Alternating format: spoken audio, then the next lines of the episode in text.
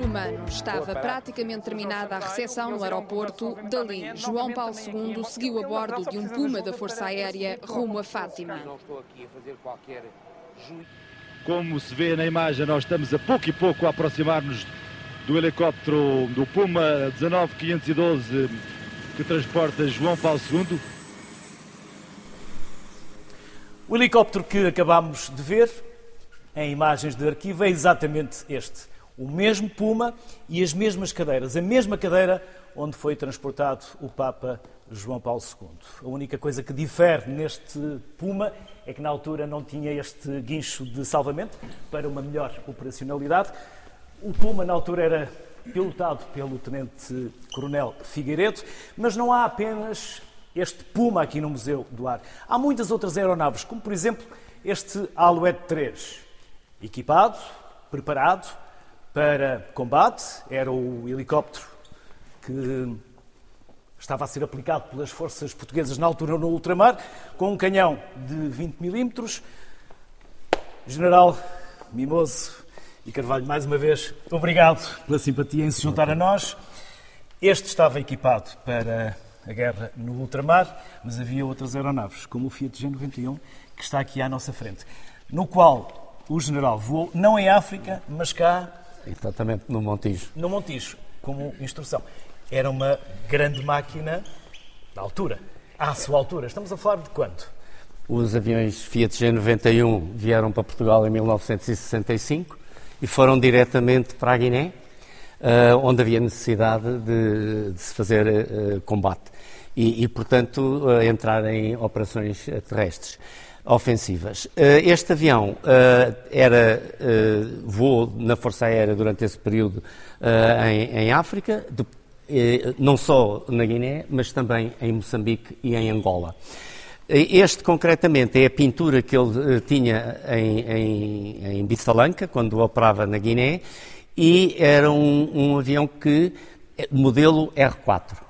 Em duas 19... metralhadoras? Que, exatamente, duas metralhadoras de cada lado, de 12.7 ou 12.50, e uh, em 1976 vieram mais um conjunto de aeronaves G91 R3. A diferença fundamental é que, em vez de ter as metralhadoras, tinha dois canhões de 30 milímetros.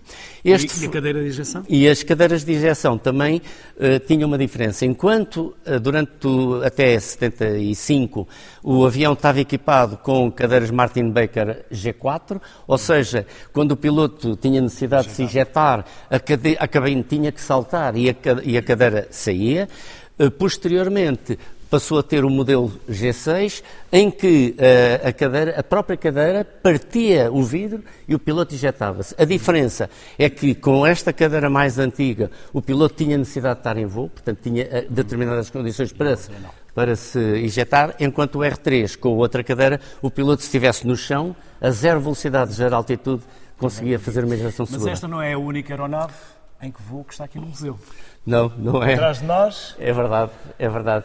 Aqui temos o, o, T6, o Harvard T6, foi um avião também que veio para Portugal inicialmente para a Marinha, ainda no tempo em que a aviação naval uh, tinha aviões de rodas, e a seguir fomos recebendo vários aviões americanos, ingleses, e que foi o, um dos aviões também muito usado em África e em, no continente para instrução, onde eu fui instrutor em Aveiro. Este é um mapa que grava o que os portugueses gravaram na história da aeronáutica. Exatamente, são as viagens aéreas dos portugueses realizadas nos anos 20 e nos anos 30. Temos ali a travessia, temos a ida até Macau, temos a ida a Lourenço Marques, por todo o lado. E foi isto que nos caracterizou e manteve na memória. nunca antes atravessados. Alguns então, sim, outros não, mas... Vamos atravessar aqui a sala de espioneiros. A vamos fazer uma visita breve sobre o que é que nós podemos encontrar. Primeiro, placa que homenageia Gago Coutinho e Sacadura Cabral. Neste centenário. Ou seria Sacadura Cabral e Gago Coutinho? Gago Coutinho, porque é mais antigo. mais antigo. Mas foram uma equipa, foram uma equipa coesa que cumpriram aquilo que E aqui são alguns... Os objetos, portanto, é, o, é, o, é o sextante, é o corretor de rumos, e pronto, tem aí um brevet e mais uma caneta, enfim, um, uma imagem do livro de recados, mas são algumas das... Aliás, eles iam escrevendo para poderem comunicar um com o outro. Exatamente, porque era difícil. atrás mesmo do... Um ao lado do, motor outro, do mais do atrás, com o ruído. Aqui hélice. exa- é do, Temos uma ideia de que é o tamanho e a dimensão de uma hélice. é, o Félix, é do avião Felixton e foi neste avião que eles foram à Madeira em que testaram a navegação aérea e o próprio corretor de rutas e a forma de eh, navegar rapidamente. E aqui temos Isso é a cigarreira, cigarreira que oferecida por H. Coutinho e Sacadura Cabral ao comandante do navio eh, Paris City que os recuperou. quando eles Então, estiveram tá- à deriva Exatamente, durante a noite. durante a noite. E é, portanto, uma área dedicada Em a ouro. H. Coutinho. É em ouro. É. E este é... Sacadura Cabral, Sacadura que é um, para nós uma referência, obviamente. Depois, continuando a Várias viagem, viagens a Macau, agora a neste viagem caso a de. Beiras, em Humberto Paes. 1924.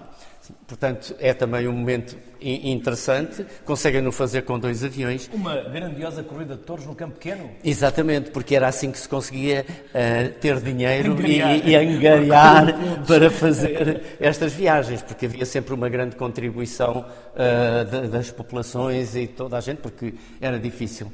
Este é um motor Renault, hum, não vale a pena perdermos aqui muito tempo, embora mas tenha a sua história. temos em cima. Cá em cima está Oscar Monteiro Torres, que é para nós uma referência, é um piloto português da Primeira Guerra Mundial, até hoje o primeiro Faleceu. piloto abatido em combate aéreo com os alemães. O único? O único até o único hoje. piloto português abatido Até hoje. em combate até hoje. E em, em combate aéreo, portanto, Combate entre aéreo, dois aviões. E, portanto, é para nós uma referência. Aliás, se ele não tem falecido, seria talvez tão importante como, um, um- como Sacadura Cabral foi para a Marinha, ele poderia ter sido para o Exército, para a componente aérea do Exército.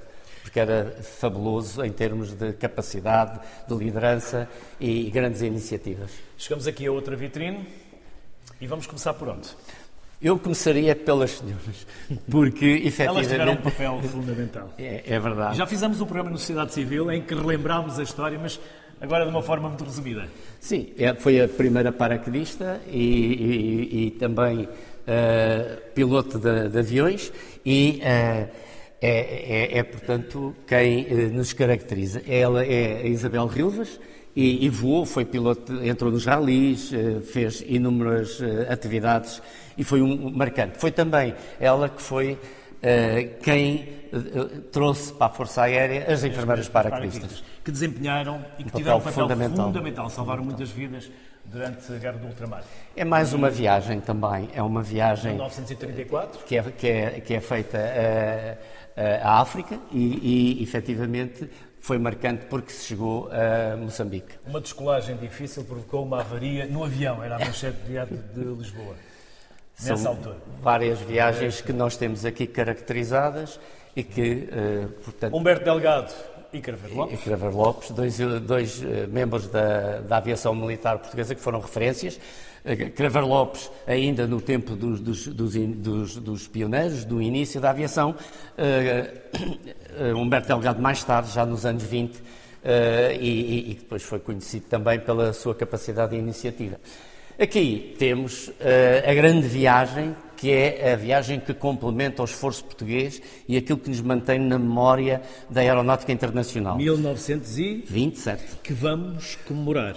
Exatamente. E desta vez, com mais ênfase ainda, porque como já falámos no outro programa, a sociedade civil em geral não deu a devida importância ao centenário de Sacadura Cabral e de Gago Coutinho na sua travessia. Mas eh, são histórias de outro programa que não este, mas agora em 1927. 27. Faz em direto Guiné a Fernando Noronha e, portanto, e depois Brasil, chega até Rio de Janeiro, não é? Fernando Rio de Janeiro, e na realidade é feito durante a noite. Portanto, é a primeira vez que conseguem fazer esta navegação e sempre com precisão e foram ter exatamente ao local que E queriam e, à vamos hora que evocar este, este centenário com força. Do sociedade civil, tal como já falámos antes, disponham daquilo que nós pudermos ajudar Vamos fazer, para essa grande certeza. evocação. Ah, Disse-me que aqui eram uns, uns fragmentos de um avião de acrobacia, não é? É, Há aqui uma outra vitrine. Portanto, sim, outras- é o, Sim. é o Plácido de Abreu, é um dos acrobatas eh, muito conhecidos. Eh, eh, foi nos Estados Unidos teve uma, uma performance excepcional, mas depois na Europa, em Vincennes, quando estava a competir com vários dos, uh, no fundo, especialistas da acrobacia da, da altura, uh, não tinha ainda o seu avião e te, teve um avião de reserva e, portanto, na realidade não conseguiu assim cumprir e não ficou bem. Mas é uma referência para nós todos. E aqui? Aqui também é uma ida à Índia com o Humberto Cruz e o 1934. Com o Lobato, mecânico Lobato, também muito conhecido. Em cima também temos já uma entrada nos pioneiros. Este é, uh, portanto, o Léo Portela, que é um dos pioneiros também, de, oficial de cavalaria, e que fez o curso em, com, exatamente com uh, Oscar Monteiro Torres, okay. uh, em Inglaterra. Faz, quem fez o curso com Oscar, com, com Salvador Cabral, foi o primeiro piloto a voar em Portugal num avião do Exército, que foi o Santos Leite. Uhum. Portanto, são três que, que, fazem o curso em França e são os primeiros pilotos a chegar em Portugal. Sacadura Cabral, Caseiro, que já vamos ver ali, e uh, Santos Leite, que faz o primeiro voo ainda é perto do. Uhum.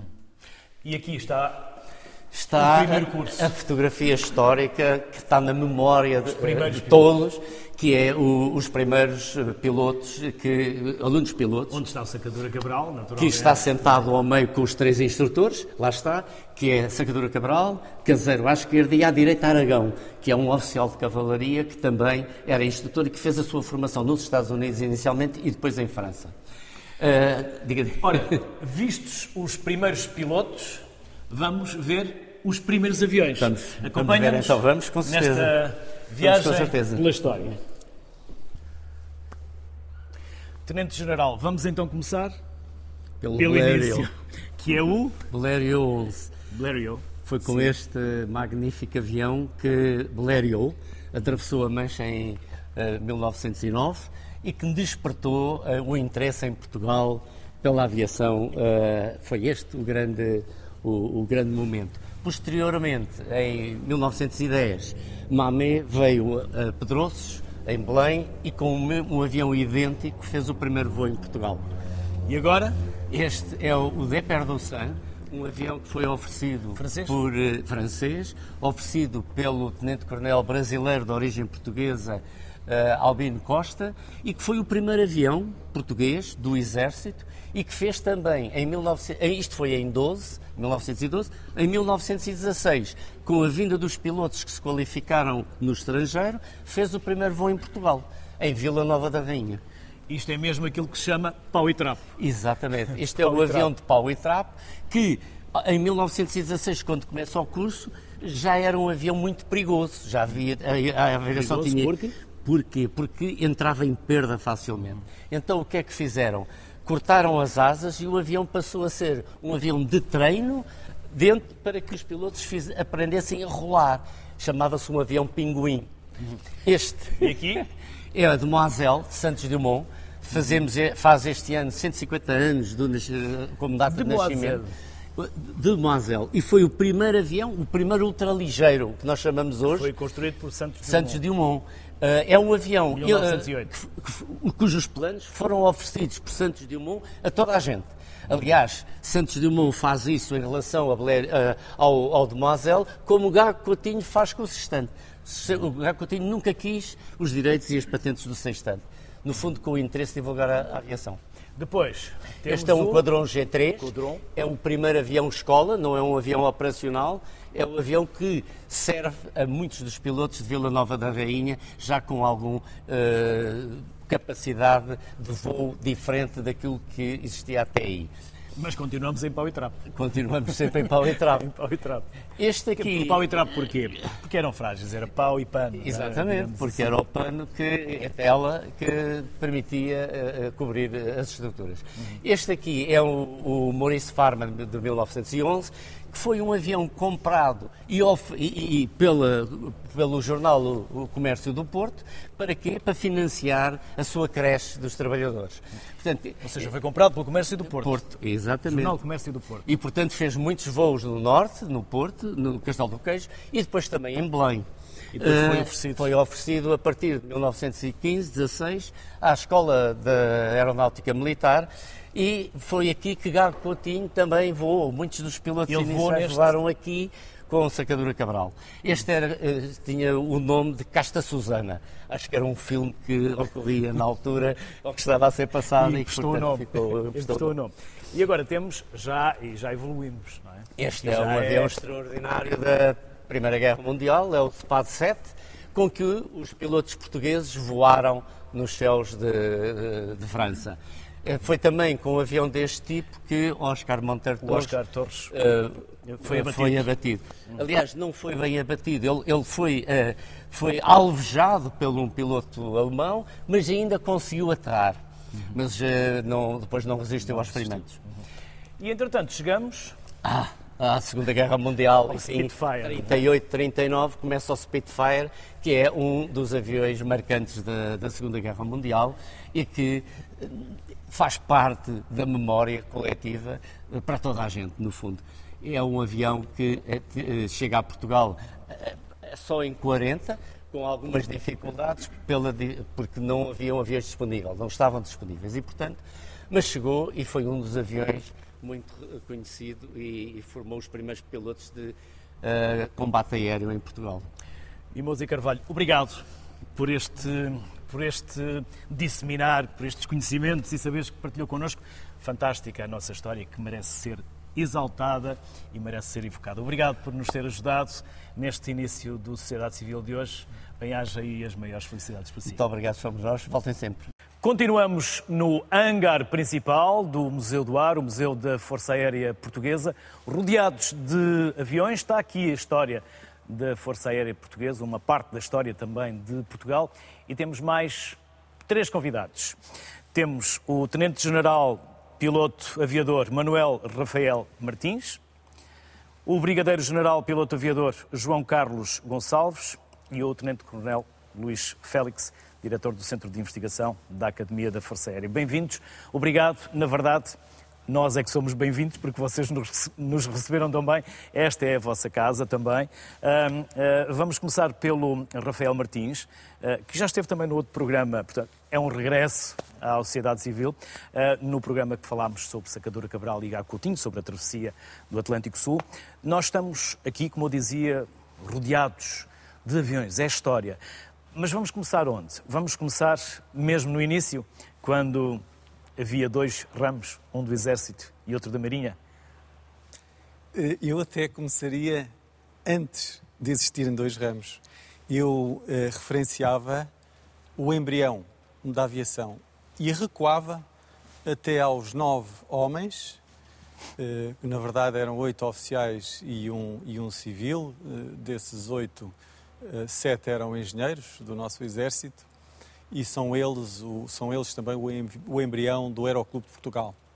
Foram os primeiros homens a refletir e a escrever no primeiro boletim do Aeroclube de Portugal sobre o que estaria para vir, uma visão futurista daquilo que estaria para acontecer. E são eles também que se manifestam desde logo preocupados com a necessidade de preservar a memória, o dever de memória. Portanto, logo ali assinalam não só o que está para vir em termos de aviação e o facto de Portugal precisar, à semelhança dos países europeus, a França eh, principalmente e a Inglaterra, que estavam eh, naturalmente na vanguarda deste processo, são eles que assinalam essa necessidade. Em pouco tempo, eh, daí a pouco tempo, o próprio governo, em 1915, determina que pilotos portugueses ou candidatos portugueses se desloquem ao estrangeiro para a prática da aviação. Uh, isto acontece em 1915 e, e nessa altura uh, cerca de 11 candidatos vão para uns para a França e outros para a Inglaterra e para os Estados Unidos e surgem no ano seguinte já como pilotos.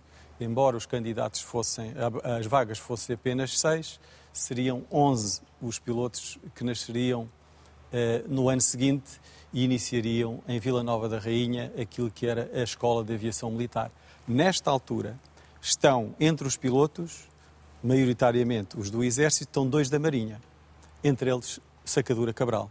Portanto, nasce ali a aviação militar e só em 1917 é que ela se divide porque o Ministério da Guerra, aliás a Marinha, cria a chamada, aquilo que virá a ser a Aeronáutica Naval, o Serviço de Aviação Naval.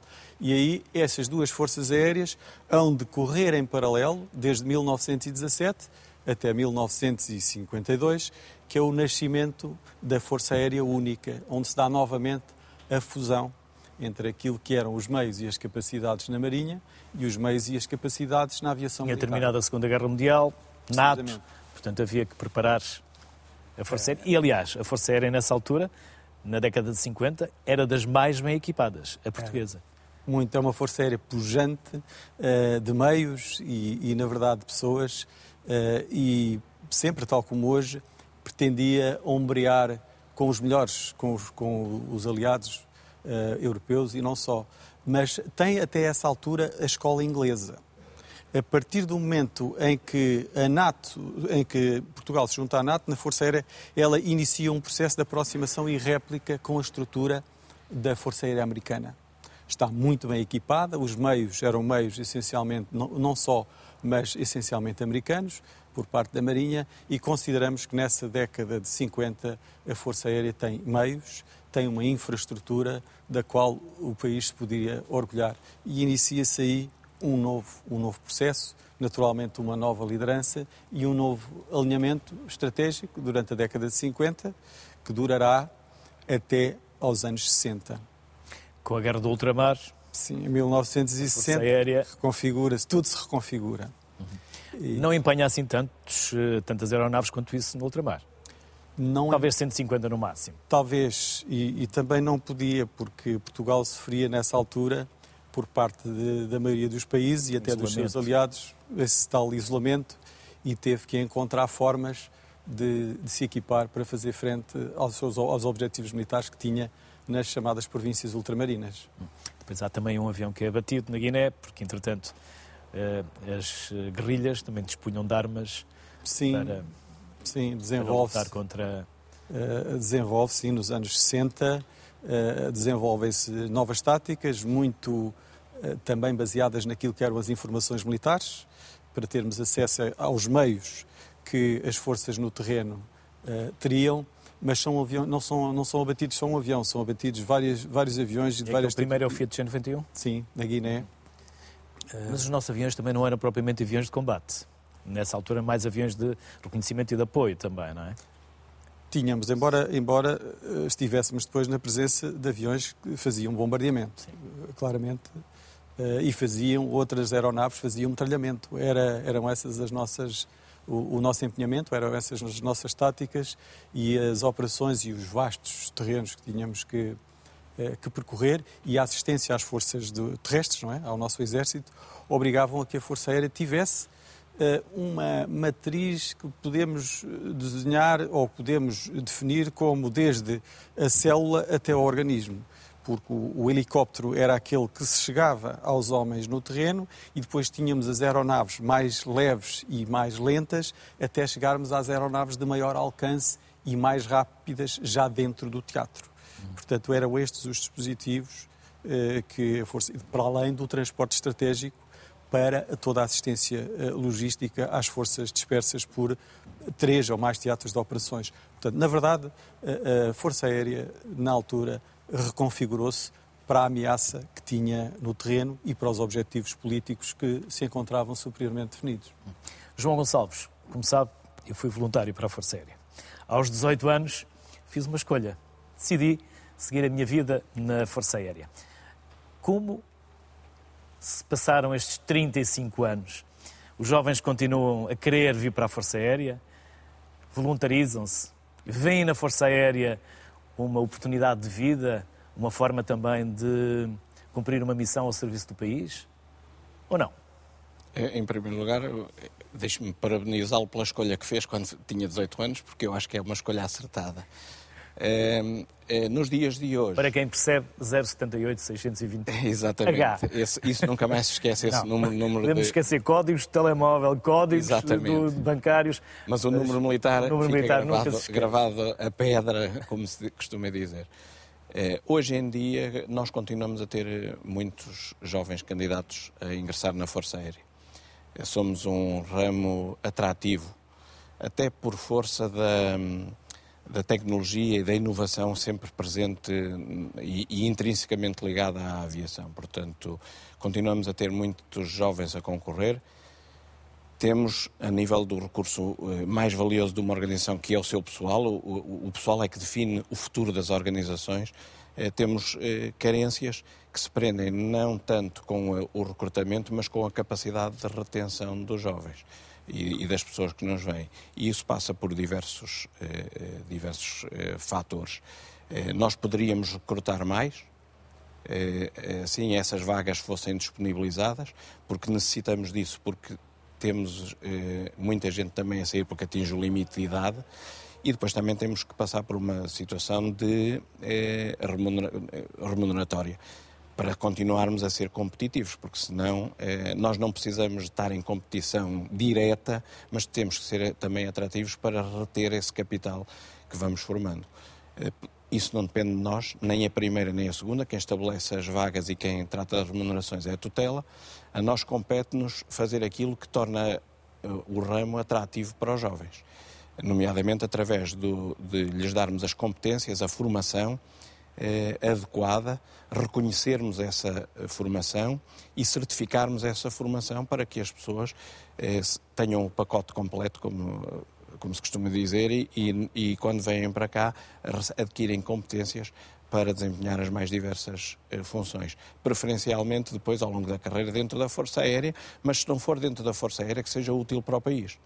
E, portanto, muitos jovens que vêm servir na Força Aérea por um tempo limitado, depois, ao fim de algum tempo, vão ter desempenhos como, Uns como acabaram como caso. jornalistas, outros Exatamente, como pilotos, mas, mas, eh, da aviação civil. Sim, de todas as eh, especialidades. Mecânicos, especialistas, operadores bombeiros, de radar, bombeiros, polícias, todas as especialidades, meteorologistas, etc. E continuamos a manter essa, essa referência, nós, como ramo, de sermos formadores e de formar com qualidade. Portanto, isso passa por um processo muito sério de permanente inovação, de continuarmos a, a reformular e a rever métodos eh, currículos de forma a acompanharmos a velocidade do tempo, que cada vez é mais rápida, não é? Tal como nos aviões, eh, a tecnologia, a nossa sociedade está a mudar de uma forma cada vez mais rápida e nós temos que nos adaptar a isso, precisamente para sermos atrativos. Portanto, eu considero, e os números dizem isso, que nós continuamos a ser atrativos para captar jovens, interessa-nos investir para sermos atrativos para reter as pessoas nos quadros eh, da Força Aérea. Luís Félix, e por falar em formação, por falar em investigação, o que é que faz o Centro de Investigação, do qual é diretor? Uh, o Centro de Investigação tem como missão principal apoiar uh, o ensino da academia e levar que os nossos alunos, ao longo do seu percurso académico, desenvolvam atividades de investigação. Isso é um dos papéis que nós temos. O outro é também de realizar atividades de investigação e desenvolvimento do interesse para a Força Aérea e contribuam para o futuro da Força Aérea. Nós tentamos combinar estas duas uh, atividades numa só, ou seja, procuramos que os nossos alunos realmente uh, realizem trabalhos que sejam pois úteis para o seu futuro, para as funções que vão desempenhar e contribuam também para melhorar o que, o que é o estado da arte nas diferentes tecnologias uh, que, são, que a Força Aérea pode vir a aplicar no futuro. Neste processo, colaboramos também com os parceiros nacionais, quer da área de, de investigação, quer nas empresas da Defesa Nacional, uh, para que em conjunto consigamos de desenvolver tecnologias e essas tecnologias fiquem logo do lado da indústria que podem, lá está, mais tarde no futuro, vir a fornecer sistemas de armas uh, à Força Aérea. E com outros centros de investigação de outros países da NATO? Também participamos com outros centros. não tem fronteiras, não é? Sim.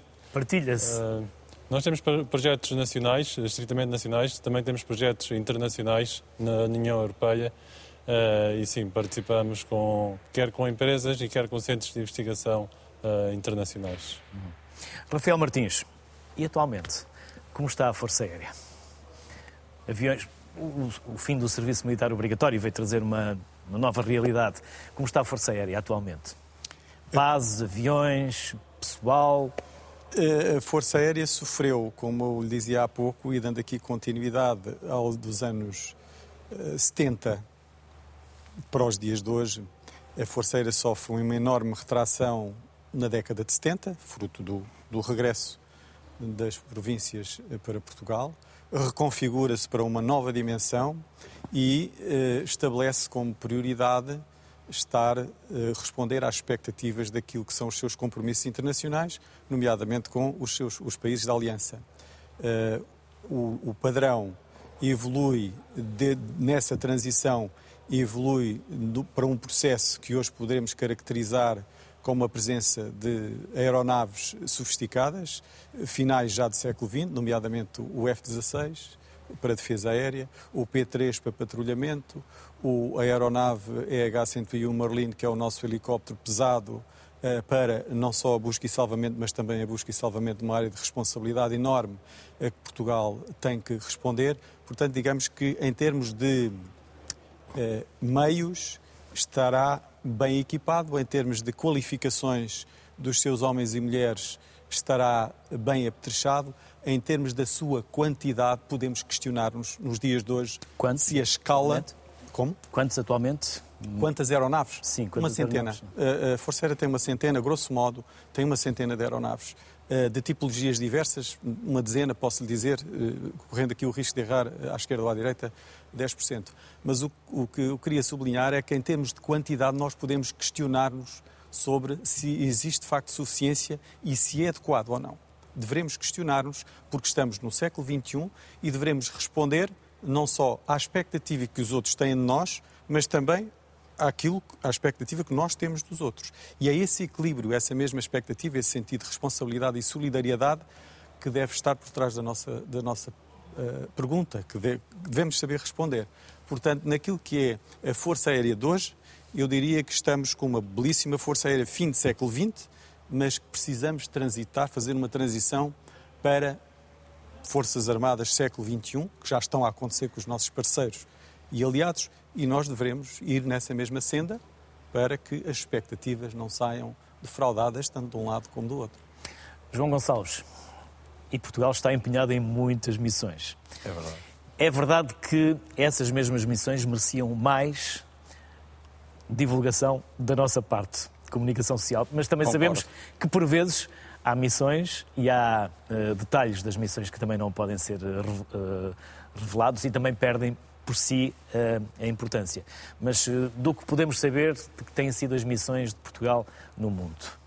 Nestes últimos anos, é, da Força Aérea, no caso. Nós temos empenhado consecutivamente em diversos teatros, aeronaves, destacamentos de, englobados nas Forças Nacionais Destacadas da, da Força Aérea.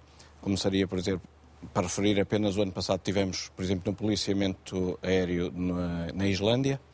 Vamos este ano para, para os países bálticos, garantir também o policiamento aéreo daqueles eh, países, que é um esforço comum da Aliança Atlântica de garantir a integridade e a segurança do espaço aéreo de todos os países da Aliança. E, portanto, de forma colaborativa, Portugal também participa e, e assenta o seu vetor de defesa aérea eh, com os F-16.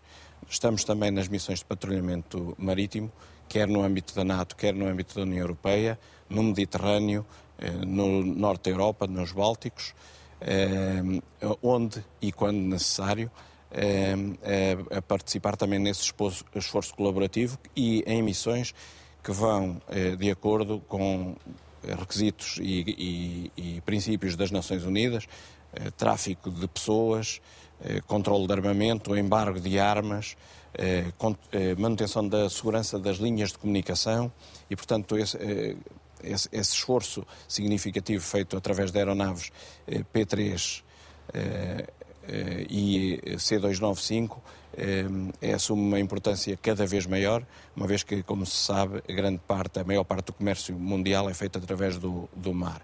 Mas estamos também em África, na República Centro-Africana, em Moçambique, integrado em forças do Exército ou da Marinha ou conjuntas, eh, portanto, a prestar o nosso auxílio e a garantir uma coisa que nós cá em Portugal, felizmente, eh, quase não damos por ela, que é a segurança. Ajudar aquelas populações a terem segurança, a terem liberdade.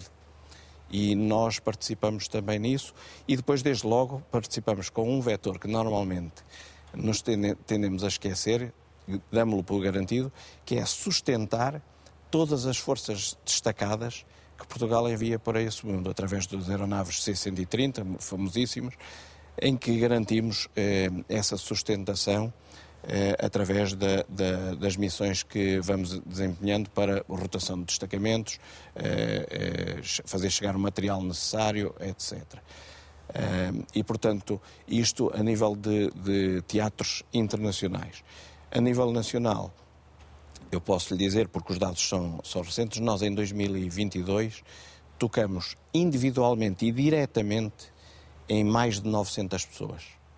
Quer seja através das eh, evacuações médicas que fazemos, a recolha de órgãos, eh, eh perdão, transporte de órgãos, eh, salvamentos a eh, pessoas que estão em, em, em, perigo de vida no mar ou em terra.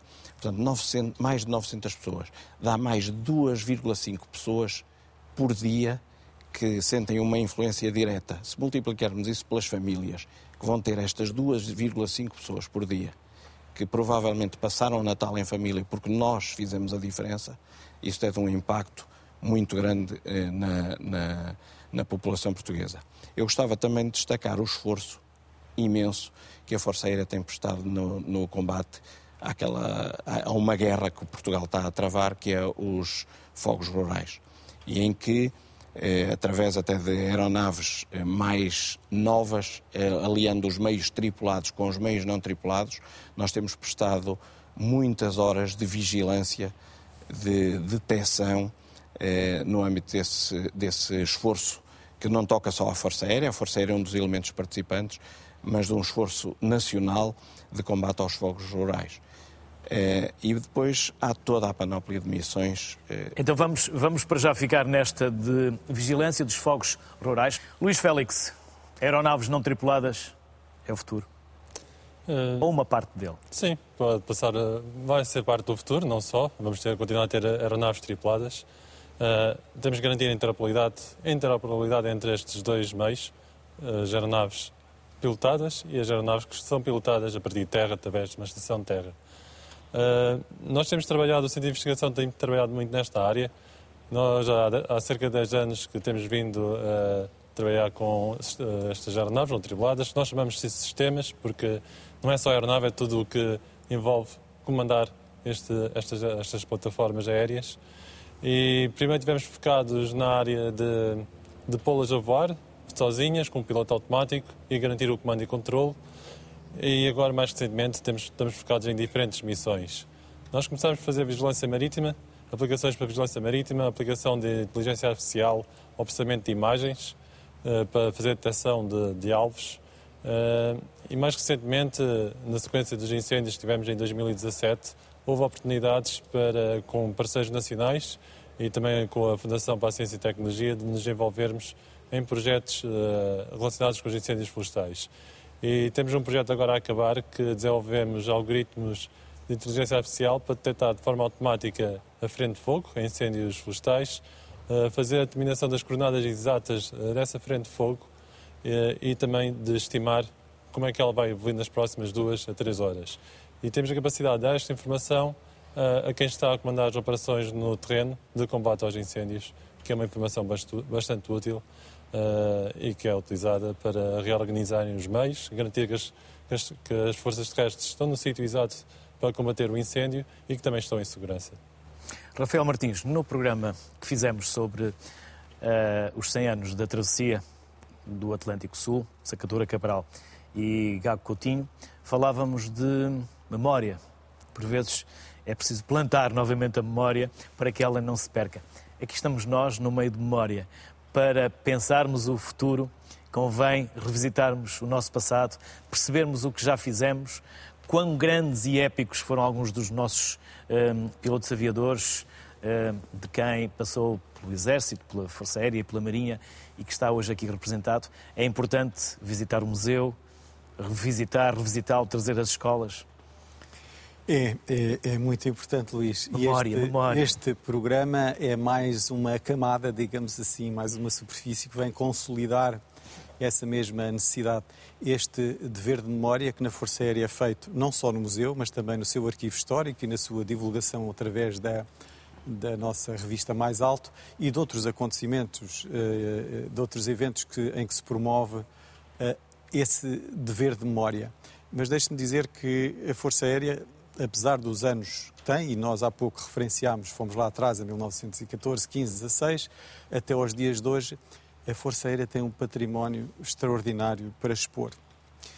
o que está dentro do museu, deste, é, deste hangar principal. Nós hangar, mas há mais. Há mais. Há, há mais, mais, para visitar. Mas, mas daquilo que há mais e do espaço que temos, nós precisaríamos de concentrar, porque acho que há mais valia de concentrar para que uma viagem ao museu valha mesmo a pena. E nós temos esta uh, ambição, esta expectativa de ver mais uma fase de expansão deste mesmo museu, mais um reforço da sua memória, porque temos peças valiosíssimas uh, que estão guardadas, naturalmente, ou encontram-se noutros polos que têm menos visitantes. E eu acho que Sintra ganhou centralidade, naturalmente tem o valor histórico porque foi aqui que a Força Aérea também, também começou, veio de Vila Nova Rainha para aqui, e eu acho que este é o lugar certo para uma, mais uma expansão, para podermos precisamente exercer esse dever de memória e honrar aqueles que nos entregaram este legado. Uhum. João Gonçalves há pouco concordou comigo, eu próprio sou crítico de que acho que devíamos dar mais visibilidade devíamos noticiar mais as nossas Forças Armadas, no caso a Força Aérea. Agora eu devolvo-lhe a questão: o que é que acha que nós poderíamos ajudar a divulgar melhor a Força Aérea? É, desde logo este, este programa que estamos aqui a fazer é uma, melhor é, entre, é uma nós, boa, entre uma, todos nós. É uma boa iniciativa este, este programa. É, porque vai permitir chegar a, a mais, mais público e, e permitir chegar a, a públicos de diversas idades. E, e nós eh, temos, de facto, muitas oportunidades, nomeadamente. João Gonçalves, permita-me só interromper.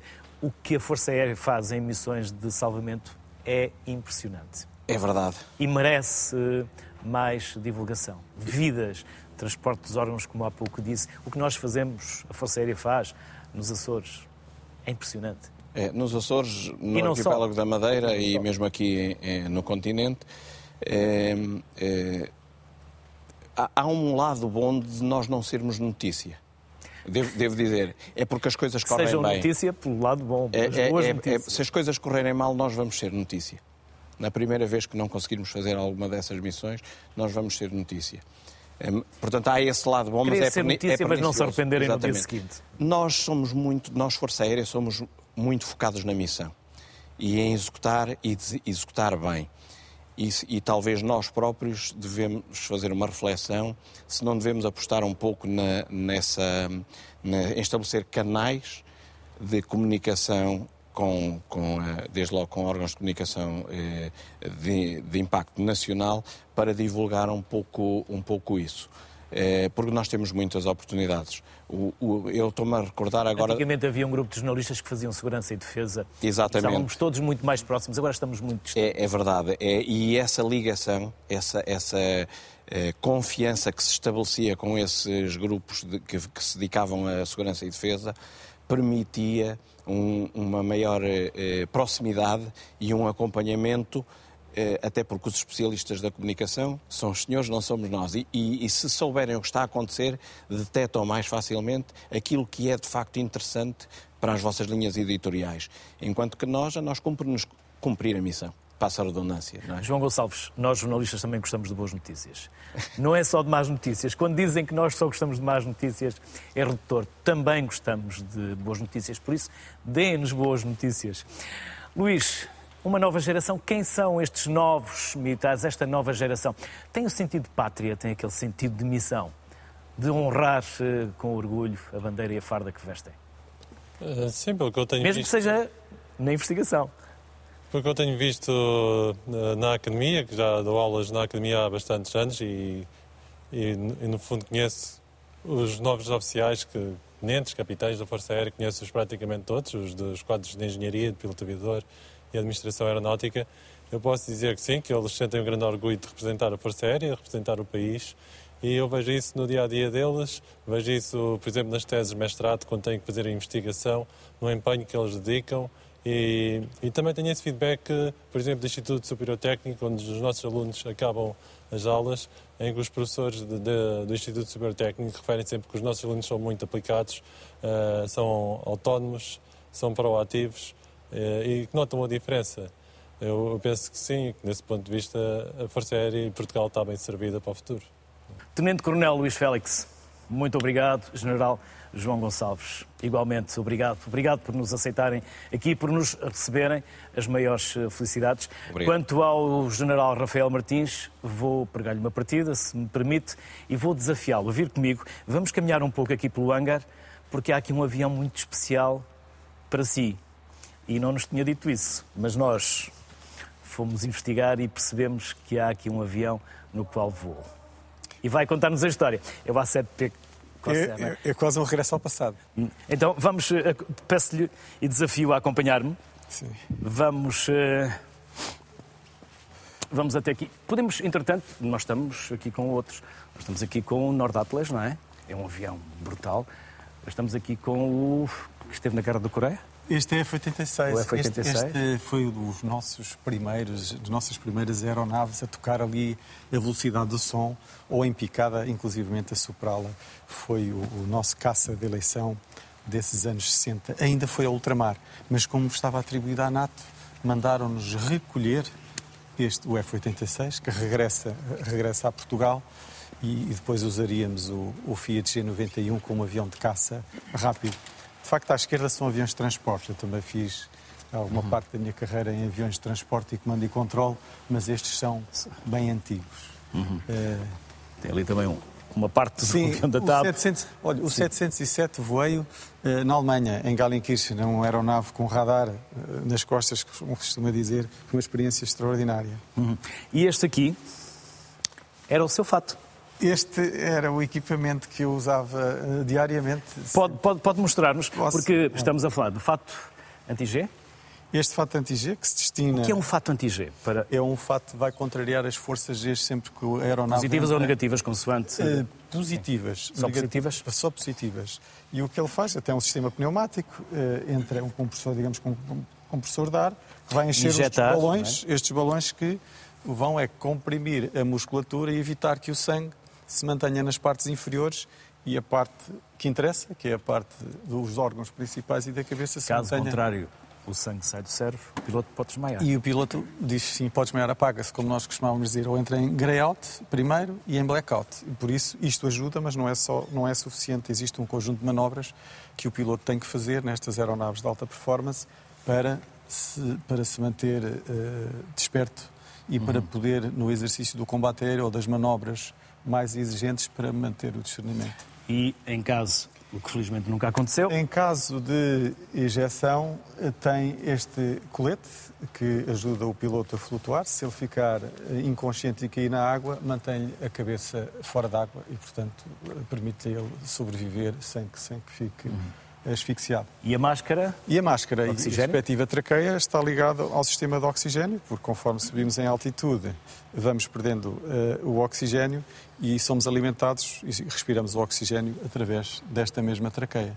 Uhum. Uh, os capacetes atuais já não são estes, aliás, a partir do final dos anos 80 passámos a usar os capacetes mais leves, e é importante dizer mais leves porque as forças G vão multiplicar pelo peso a força que o piloto tem que fazer no pescoço mas era, era este o, o, o capacete que E é um avião impressionante, tem uma boca, uma entrada impressionante, mas também está. Este é um bilugar. Este é um bilugar, sim. Bilugar.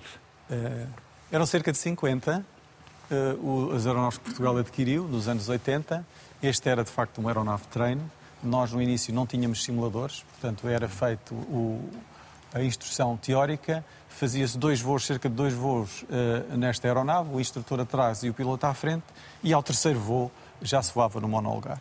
Mísseis? Mísseis. Esta, esta aeronave era uma aeronave que fazia a chamada interdição aérea, ou seja, fazia uh, bombardeamento, mas também fazia defesa aérea. E por isso tinha estes mísseis. Estes eram um míssil uh, de infravermelhos e era este o míssil que o A7 usava na altura. Mas é uma aeronave que não era um, um, não era, não foi concebida para a defesa aérea, foi mais concebida para o ataque ao solo, sobre o mar ou sobre a terra. Com alcance extraordinário, tinha depósitos capacidade de, de depósitos de combustível suplementares, podia levar dois de um lado e dois do outro, e depois tinha também a capacidade de levar outros mísseis e sistemas de armas, eh, desde foguetes eh, a bombas de diferentes eh, pesos e, categorias. Foi uma, uma aeronave que voou até ao final do século XX, sai de serviço em 99, 2000, e, portanto, estava nessa altura já o F-16 a substituí-lo em todas as suas valências. Qual era o vosso símbolo? Da esquadra 302, a esquadra dos Falcões. Eram os Falcões? Hoje existe na 201. O símbolo, o dizer, era guerra ou paz, tanto nos faz. Guerra ou paz, tanto nos faz. Era a máxima. Guerra ou paz, esperemos que em 2023 mais paz do que guerra. Estivemos no Museu do Ar, um agradecimento à Força Aérea Portuguesa. Boa tarde, bons voos e até amanhã.